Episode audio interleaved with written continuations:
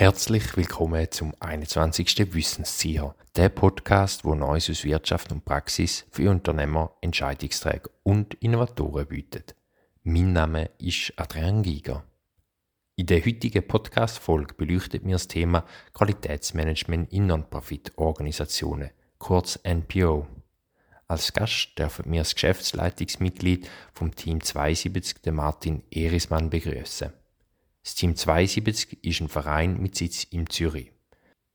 Der Verein bietet Personen mit entsprechender Motivation nach ihrem Austritt aus dem Strafvollzug professionelle und umfassende Hilfestellung an.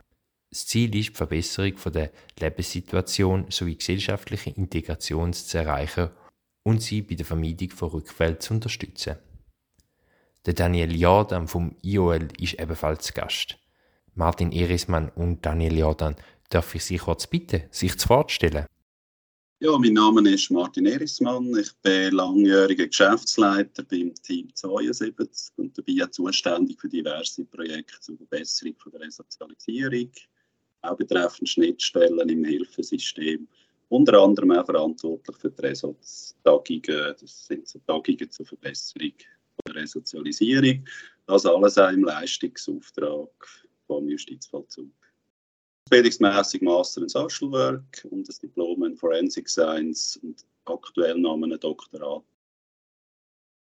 Mein Name ist Dani Jordan, ich arbeite als Projektleiter an der OST, Ostschweizer Fachhochschule und ich bin dort tätig im Institut für Organisation und Leadership und beschäftige mich mit den Themen Markt- und Unternehmensanalyse, NPOs und Freiwilligenarbeit.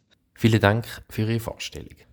Qualitätsmanagement umfasst alle Maßnahmen zur Planung, Steuerung und Optimierung von Prozessen anhand vorgegebener Anforderungen. Das Ziel vom Qualitätsmanagement ist es, die Qualität von einem Produkt oder einer Dienstleistung und damit Kundenzufriedenheit zu verbessern. Die erste Frage, die sich dabei immer stellt, welche Bedingungen müssen erfüllt sein, um den Kunden bzw. Leistungsempfänger glücklich zu machen? Daniel Jordan, Martin Irismann. Ich habe jetzt gerade im Intro die Frage gestellt, welche Bedingungen erfüllt sein müssen, um Kunden bzw. Leistungsempfänger glücklich zu machen. Was ist Ihre Antwort dazu? Zufriedenheit hat ja meistens etwas mit Erwartungen zu tun oder Erwartungshaltungen. Und die können von Kunden zu Kunden ganz unterschiedlich sein. Und ich denke, ein zentraler Faktor, um Kunden wirklich glücklich zu machen, ist zuerst einmal, dass man auf seine individuellen Bedürfnisse eingeht dann erst wenn man die kennt, kann man dann entsprechend auch Dienstleistungen anbieten, die ihn wirklich zufriedenstellen und nicht einfach nur ein Standardprodukt, das man ab der Stange verkaufen will. Und ich denke, wichtig ist auch, dass man wirklich echtes Interesse zeigt, authentisch ist und vielleicht auch mal über andere Themen redet, die relevant sind. Ja, ich muss zuerst mal etwas zu dem Thema Kunden sagen. Das ist ja in unserem Bereich nicht ganz so einfach. Wir haben sozusagen mehrere Arten von Kunden mit recht unterschiedlichen Ansprüchen, sagen wir mal so und auch widerstrebende Interessen zum Teil. Also man ja einerseits als Kunde ähm, Straffällige oder im Sozialbereich generell die sogenannten Klientinnen. Andererseits äh, haben wir als Kunde Amtbehörden, das Amt für Justizvollzug in unserem Fall. Und das ist klar, wir können da nicht immer alle Kundenarten gleich glücklich machen. Also es ist schon so, dass das Amt für Justizvollzug einen anderen Auftrag hat uns ein Stück weit hat wie Klientinnen oder die Straffälligen. Also da gibt es auch widerstrebende Interessen und Zufriedenheiten, sage ich mal. Was nicht immer ganz so einfach ist. Und das ist auch ein bisschen spezifischer, denke ich, am, am Sozialbereich oder vielleicht auch am Non-Profit-Bereich, dass der Kundenbegriff nicht immer so klar ist. Warum braucht ein MPO aus Ihrer Sicht ein Qualitätsmanagement? Ja, einerseits ist das natürlich sage ich mal, von Kostenträgern immer mehr auch gefordert, dass man so etwas hat. Also der Justizvollzug, der uns vor allem zahlt, der möchte natürlich schon wissen, ja, wie ist das mit der Wirkung, eben, wie könnt ihr eure Prozesse managen und so weiter. Also das ist schon etwas, wo zunehmend gefragt wird und man sich auch zunehmend legitimieren muss. Andererseits ist man natürlich auch selbst als Institution interessiert an diesem Wirkungsthema, sollte man auch sein. Wobei das eben in dem Kontext der sozialen Arbeit ein schwieriges Thema ist mit dieser Wirkung, weil man Wirkung als Outcome sehen muss, wo man nicht selber nur daran beteiligt ist. Also man kann gewisse Outputs beisteuern, aber Wirkung wird natürlich dann auch klar vom Klient selber dann mitbestimmen oder auch umgesetzt. Grundsätzlich ist es so, wieso braucht man ein Qualitätsmanagementsystem im MPO, ist wirklich der beste Faktor schon durch, wenn es aus Eigenmotivation passiert, wenn man sich ständig verbessern möchte. Und äh, der andere Punkt ist, wie der Martin Erismann gesagt hat, natürlich die externen Faktoren. Einerseits die Legitimität und andererseits auch ein bisschen die Frage, natürlich auch so ein bisschen die Wettbewerbssituation. Also auch bei MPOs gibt es zunehmend auch Konkurrenz in dem Sinn. Es gibt manchmal auch private Anbieter, die in geschützte Bereiche eindringen. Und darum müssen sich auch MPO zwangsläufig mit dem Thema Qualitätsmanagement auseinandersetzen. Und schlussendlich ist es auch so, ein MPO muss haushälterisch auch mit den Mitteln umgehen. Und das Label kann einfach dabei helfen, so eine Bestandsaufnahme machen vom Qualitätsmanagement und die eigenen Prozesse mal durchzuleuchten. Welchen Nutzen bringen Qualitätsmanagement für ein MPO? Der Nutzen geht sicher in die Richtung, dass man sich einmal überlegt, was hat man für, für Prozess, für Qualitätsziele. Wie tut man die natürlich umsetzen? Also ist das effizient? Wie ist das Gesamtsystem in der Institution funktionierend und, und was kommt wirklich raus an Outputs, um wirklich den Outcome oder die Wirkung zu erreichen? Und wie vorher schon gesagt, das ist wirklich in der sozialen Arbeit oder im Sozialen eben auch MPO-Bereich, wo man mit Klientinnen zu tun hat, schon ein schwieriges Thema, weil ein Teil vom Outcome hat man in der eigenen Hand und der andere Teil eben wirklich nicht. Die Frage ist, kann man wirklich Leistungen zur Verfügung stellen, die, sage ich jetzt mal, förderlich sind für den Adressat von diesen Leistungen, dass man ein Outcome erreicht. Und das nur schon zu definieren, kann sehr anspruchsvoll sein, nachher das quasi auszuwerten und zu bewerten ist nochmal ein ganz anderes Anspruchsniveau. Was sind Gemeinsamkeiten und Unterschiede von MPOs gegenüber Unternehmen im Bereich QM, Daniel Jordan?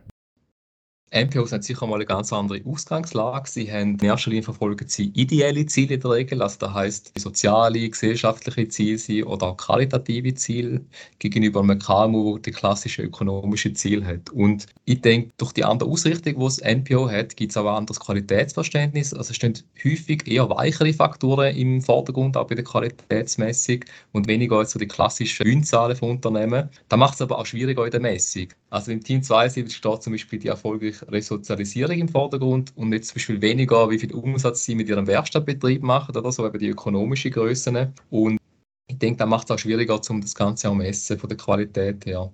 Eine wichtige Gemeinsamkeit ist aber sicher, dass schlussendlich mit Finanzen auch stimmen am Schluss. Also beide müssen haushälterisch mit äh, Mitteln umgehen und sowohl KMU als auch NPOs müssen möglichst effiziente Prozesse können darlegen, weil einfach der Druck von außen immer größer wird. Herr Reismann, was ist aus Ihrer Sicht vergleichbar zwischen MPOs und Unternehmen? Eben das mit den effizienten Prozessstrukturen und so, denke ich, unbestritten. Das ist auch sicher vergleichbar, MPO mit dem Profitbereich. Und wenn es um das Wirkungsthema geht, das wird uns den Kostenträger eben dann gerne zugetragen, dass man da natürlich auch gerne Nachweis würde sehen, dass man äh, wirksam ist in den Leistungen. Dort ist es wirklich sehr schwierig und dort ist schon eine Tendenz, dass man ein eins zu eins probiert, die Standards, die man hat, so wirkungsmässig aus der Wirtschaft raus jetzt zu übertragen, eben in einen NPO oder Sozialbereich. Und das ist wirklich schwierig. Also das muss man den Amix auch ein bisschen erklären, den Kostenträger. Da können wir nicht so eins zu eins anbieten, sondern Messung respektive Resultate sind einfach schwierig ähm, zu bewerten. Die Interessensgemeinschaft Außerorientierte Vollzugsschweiz hat im Auftrag vom Strafvollzugskonkordat Nordwestschweiz und Innerschweiz neue Standards für private Vollzugseinrichtungen erarbeitet, die im Herbst 2021 offiziell verabschiedet worden sind. Das Team 72 hat nebst zwei anderen Institutionen im Pilotaudit im letzten Jahr teilgenommen. Auf welche Herausforderungen sind Sie, Martin Ehrensand, bei der Entwicklung und Umsetzung beim Aufbau von Qualitätsmanagement gestoßen? Das ist wirklich eine interessante und auch sehr langwierige Sache.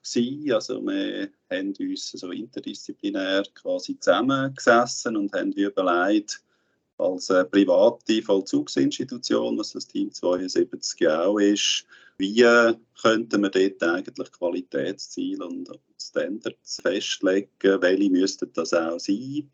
Aus welchen Bereichen? Wir sind letzten Endes auf 21 total Standards gekommen Sparten, also allgemeinbetriebliche Anforderungen, dann so justizspezifische Anforderungen und natürlich in unserem Bereich auch Anforderungen aus der sozialen Integration. Und es hat sich dort gezeigt, nur schon eine saubere Trennung Output-Outcome ist wirklich öfters anspruchsvoll. Also das Beispiel jetzt, Freizeit ist ja ein zentraler Bereich für die Adressaten, Straffällige, oder dass dort die Freizeitgestaltung klappt. Oft hat man Zieldefinitionen so gemacht in, Papier von Justizvollzug, dass man einfach sagt, gelungenen Freizeitgestaltung anleiten. Oder ist so einfach gesagt. Die Frage ist, wie setzt man das in Leistungen um? Und dort haben wir wie gemerkt, müssen wir immer wieder schauen, dass es nicht so allgemeine Outcome-Ziele gibt am Schluss, sondern wirklich konkrete Outputs, also Institutionsleistungen definiert werden. Das ist wirklich schon sehr anspruchsvoll, klingt relativ banal, aber dort haben wir auch ganz oft Diskussionen gehabt. Was ist denn eigentlich die Institutionsleistung bei dem Ganzen? Was sind so Key Learnings? Gelernt haben wir das, dass auch generell einfach so ein Standard Sache über eine Angebotslandschaft sehr anspruchsvoll ist und auch die äh, Angebotslandschaft halt sich sehr heterogen präsentiert. Also es stellt sich dann auch die Frage von der Vergleichbarkeit. Oder die ganze Landschaft vom Justizvollzug muss ja sehr viele verschiedene Gruppen von Straffälligen abdecken. Jetzt sind wir halt ein bisschen im spezifischen Justizvollzugsthema drin. Also wir haben dort von Leuten, die normal funktionieren, sage ich mal, wenn entlassen werden und wieder arbeiten, dann ihr Leben führen wie vorher, haben wir Leute, die dann eher auf der Soziallehre sind oder Leute, die auch IV-Bezüger sind, stark beeinträchtigt sind. Entsprechend gibt es ganz unterschiedliche Institutionen, die die Bedürfnisse abdecken. Und die überhaupt miteinander zu vergleichen, die verschiedenen Institutionen, ist wirklich ähm, eine ganz grosse Herausforderung. Also wir haben gemerkt, wir müssen eigentlich beim Individualisieren bleiben, müssen aber gleichzeitig natürlich eine Vergleichbarkeit herstellen. Und das ist so eines der Kernerkenntnisse sicher gewesen, aus diesen Qualitätsbemühungen im außenorientierten Vollzug. Martin Ehritzmann, wie viel Zeit benötigt man eigentlich für die Entwicklung und Implementierung vom Qualitätsstandard und sowie auch nachher die jährliche Überprüfung? Also wir haben wirklich rein an der Entwicklung, also die drei mal sieben, also das drei Bereiche, je sieben Qualitätsstandards, 21 total, sind wir sicher anderthalb Jahre dran im Rahmen von vielleicht 15 bis 20 Arbeitstagen. Das war wirklich sehr eine intensive Geschichte. Es ist nachher natürlich noch wie ein, ich sage jetzt mal, politischer Prozess in Gang gekommen, wo wir in allen Kantonen, die in diesen Konkordat dabei sind, haben müssen vernehmlassen werden. Dort sind dann mal Anpassungen verlangt worden. Also der ganze Prozess ist dann natürlich auch noch mal anderthalb Jahre bis zwei Jahre gegangen. Und dass man sagen kann, die ganze Geschichte ist, ist doch drei, vier Jahre in der Entwicklung gelaufen jetzt. Jetzt aber in der Umsetzung eben mit diesen ersten Piloten. Wie wir gesehen haben, es ist nicht gerade über Nacht gemacht. Was rechnen Sie, Herr Erismann, für die jährliche Überprüfung? Hatten den Pilot und haben uns selber dann, also ich bin zwar auch schon beim Thema drin gewesen, so einen Tag müssen vorbereiten, also mit, mit allen zwei Personen am Tag mit allen Dokumenten zusammenstellen, schauen genau, was präsentiert man quasi bei dem Audit in der Operationalisierung. Also die Audits haben ja einerseits aus einem mehr formalen Teil bestanden, wo es eben darum geht, sind Richtlinien, Blätter rum, sind die bekannt etc. Und äh, meines Erachtens wichtiger eigentlich der Operationalisierungsteil, wo man anhand von Fällen nach dargelegt hat, wie man wirklich schafft. Danilo, dann was bringen Gütersiegel und Zertifizierungen wie beispielsweise ISO, EFQM oder CEVO? Also da kann man verschiedene Sachen aufführen. Ich denke, ein wichtiger Gewinn ist sicher, dass man Effizienzsteigerung erreicht, weil der Vorteil ist natürlich, dass man sich mit seinen eigenen Prozessen auseinandersetzt. Also man schaut mal die eigenen Prozesse kritisch an, wo man vielleicht jahrelang gar nicht hinterfragt hat. Aus der Erfahrung von der Beratung, das ist da fast der größte Gewinn. Ein Punkt ist natürlich das ganze Thema Reputation und Vertrauen. Also das Label, das schafft Reputation. Einerseits bei einem MPO ist zum Beispiel das CEBO-Label auch wichtig für Spender. Da sieht man wirklich, als Spender hat man dann quasi das Vertrauen, dass die Gelder gut ankommen, dass das eine Organisation ist, die zertifiziert ist. Aus meiner Sicht ein Vorteil ist, auch, ist, dass man auch mal einen Blick von außen bekommt. Also es kommt ja ein Auditor vorbei, dann, wo das System bewertet und vielleicht auch Empfehlungen macht oder neue Denkansätze einbringt. Und das kann wie so einen neuen Denkprozess auslösen bei der Organisation, wo man selber quasi in seinem eigenen Saft, wo man drin ist, nicht sehen. Daniel, ja, dann gibt es auch noch andere Punkte neben Image und Vertrauen gegen aussen, die für KMUs in diesem Bereich wichtig sind. Ja, also ich denke, ein wichtiger Punkt ist natürlich bei den produzierenden KMU. Dort ist es natürlich so, sie können teilweise an Ausschreibungen gar nicht teilnehmen, wenn sie gewisse Labels nicht haben. Also das ist wirklich eine Voraussetzung, um an öffentlichen Ausschreibungen teilzunehmen. Und natürlich ist das doch auch eine Orientierungsfunktion, wenn, wenn man einen Partnerbetrieb hat, einen Lieferant, der schaut auf so Sachen, was für Leben das man hat. Vor allem, jetzt denke ich, vor allem so Nachhaltigkeitsleben sind sehr wichtig momentan. Schaut man drauf, was für Leben sind dort äh, vorhanden, dass man quasi wie eine Mindestgarantie von der Qualität kann sicherstellen kann. Martin Erismann, wie können NPOs von Gütersiegeln und Zertifizierungen profitieren, respektive müssen NPOs von Gütersiegeln und Zertifizierungen überhaupt profitieren? Zertifizierung an sich ist natürlich mal eine Art Leistungsausweis. Wir haben uns auch überlegt, sollen wir äh, uns nach EFQM offiziell zertifizieren lassen. ISO ist, könnte je nachdem für eine Werkstatt auch ein Thema sein. Unsere Institution ist relativ klein mit so zwölf Mitarbeitenden. Wir haben uns darum gegen eine offizielle Zertifizierung entschieden. Die CEVO-Zertifizierung haben wir, oder? die ist bei den Spendern sicher von Wichtigkeit. Aber gerade als kleine NPO muss man natürlich schon schauen, vom Aufwand her, von den Kosten her, was, was ist wirklich unbedingt nötig oder auch gefordert, Kostenträger her. Und insofern haben wir das für uns auch schlank gehalten. Der Nutzen ist ganz klar, aber auch nach innen, wie der Dani Jordan gesagt hat, dass man wirklich sich einmal muss beschäftigen mit der eigenen Prozessstruktur, eben auch die Aussensicht mal bekommt von jemandem.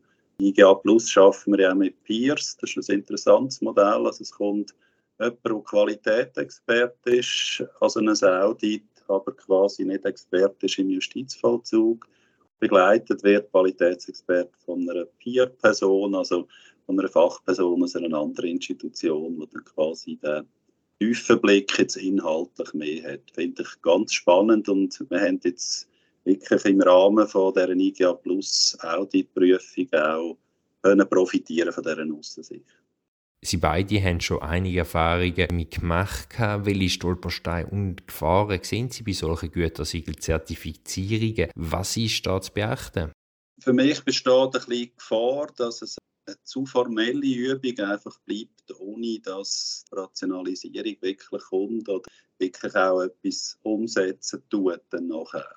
Ein wichtiger Stolperstein ist natürlich so ein das Thema von der Geschäftsleitung. Also wenn das Thema von der Geschäftsleitung einfach von oben ab diktiert wird, delegiert wird und sie selber nicht hinter der Philosophie stehen und das Ganze nicht aktiv vorleben, dann wird das Ganze nichts bringen. Also dann bringt der ganze Prozess nichts, weil die Mitarbeiter fühlen sich zu wenig abgeholt, sie sehen auch zu wenig den Nutzen vom Qualitätsmanagement.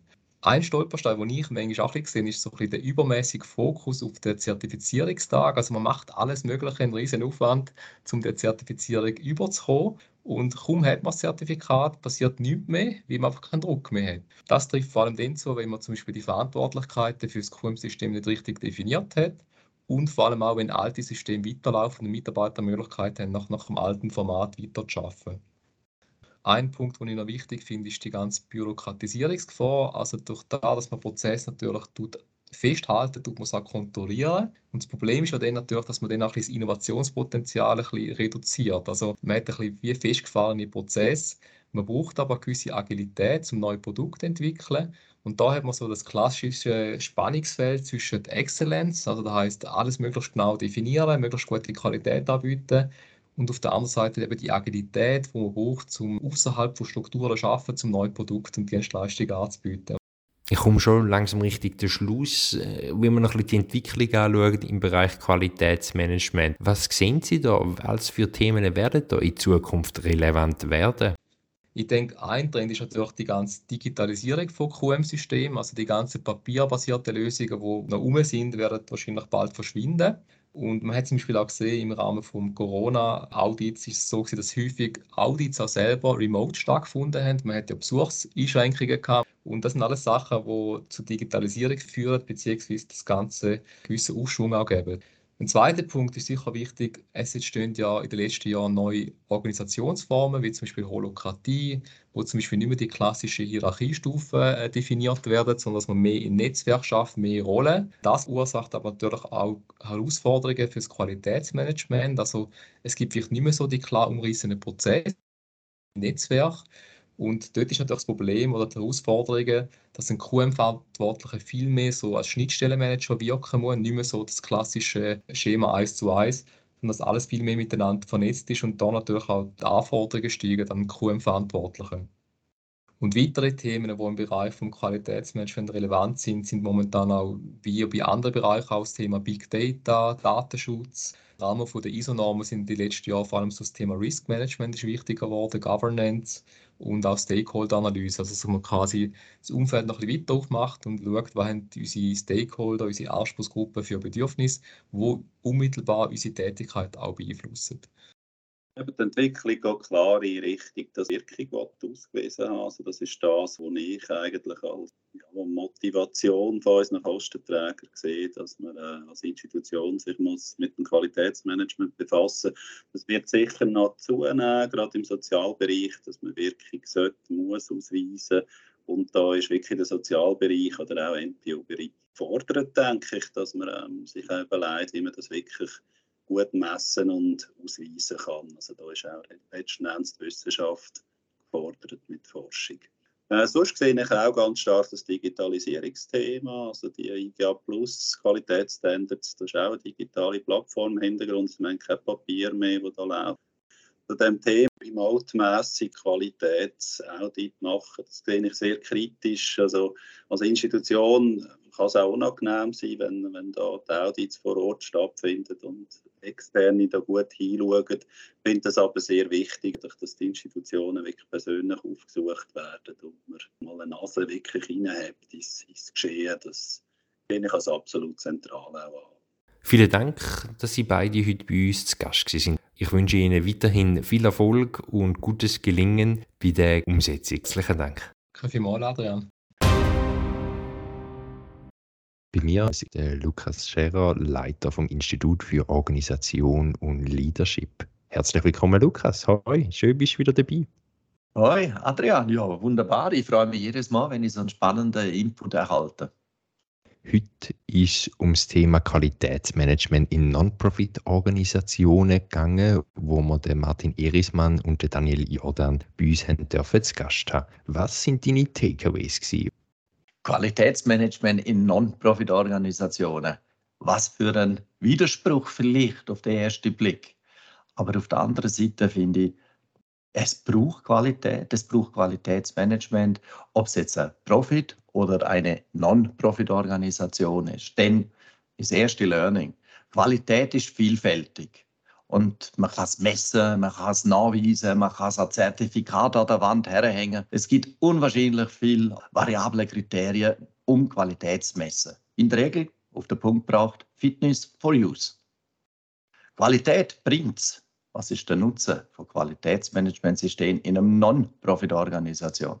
Es sollte Mehrwert liefern für die interessierten Parteien, wir haben es eben gehört, es sind mehrere und da und dort nicht nur offensichtliche interessierte Parteien in dem Zusammenhang zu erwähnen. Nicht zuletzt der Klient, hoffentlich steht er im Zentrum. Der andere Seite aber auch die Öffentlichkeit. Und ich würde auch noch sagen, es gibt ja auch noch den Qualitätsverantwortlichen und der hat auch ein substanzielles Interesse, dass sein System auch daseinsberechtigt ist. Qualitätsmanagement bringt es, denn es schafft Basis fürs Lernen, Effizienz, Effektivität nach innen und nach außen Legitimation, Fördermittel, Wirtschaftlichkeit und Reputation. Das dritte Learning. Qualität im Non-Profit-Organisationen nur mit Verstand. Es braucht nur so viel Qualitätsmanagementsystem, damit eine Standardisierung da ist, die Stabilität verspricht und gewährleistet. Es geht um die Effizienz. Umgekehrt dürfte Agilität nicht beeinträchtigt werden. Dann würde man eben Qualitätsmanagement mit Nichtverstand einsetzen. Qualitätsmanagement in MPOs nur mit Verstand. Es muss Innovationen und Lernen ermöglichen. Verbesserungen müssen passieren. Und da kann man eigentlich sagen, Qualitätsmanagement muss einen effektiven, effizienten Mehrwert für alle schaffen, die beteiligt sind. Und da bin ich überzeugt, das Team 72 und auch die Ergebnisse, wo der Daniel Jordan da noch angedenkt hat, das beweisen. Und in diesem Sinne glaube ich, dass in Non-Profit-Organisationen Qualitätsmanagement mit Verstand einen absoluten Mehrwert schafft. Vielen Dank, Lukas, für deine Zusammenfassung. Geschätzte Wissenszieherinnen und Wissenszieher, was für Erfahrungen haben Sie bei der Implementierung von Qualitätsmanagement gemacht? Auf was für Stolpersteine sind Sie geschossen?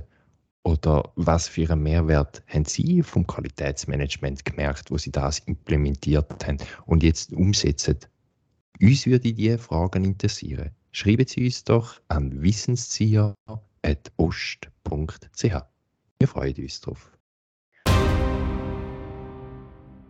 Am 7. Juni kommt der nächste Podcast raus. Dort werden wir ein Forschungsprojekt genauer anschauen. Es geht um Gemeinden und was für Kreativität dort in der Bevölkerung vorhanden ist. Wie kreativ bist du eigentlich, Lukas? Wenn mein Mainz-Presse fragen würde, dann würde er sagen, du bitte bremst dich ein. Also ich hätte so viel ähm, noch Verbesserungsvorschläge, was man noch alles machen könnte. Aber umgekehrt sehe ich auch, man darf das System auch nicht überladen. Und dementsprechend gilt es ein gesunder Mix zwischen Kreation und auf der anderen Seite Ruhe und Stabilität zu finden. Und kreativ bin ich ganz besonders, wenn ich am Abend durch die Wälder durchschleiche und mal diesen Vögeln zuzwitschern. Zwischendrin zwitschern die nämlich ganz interessante Hörspiele. Sehr spannend. Meine Kreativität hole ich auch beim Joggen. Was für Kreativitätspotenzial in der Gemeinde schlummert, das werden wir dann am 7. Juni dann hören. In dem Sinne würden wir uns schon freuen, wenn ihr am 7. Juni wieder einschaltet. Einen wunderschönen Mai und bis bald. Herzlichst, euer Adrian Giger und Lukas Scherer.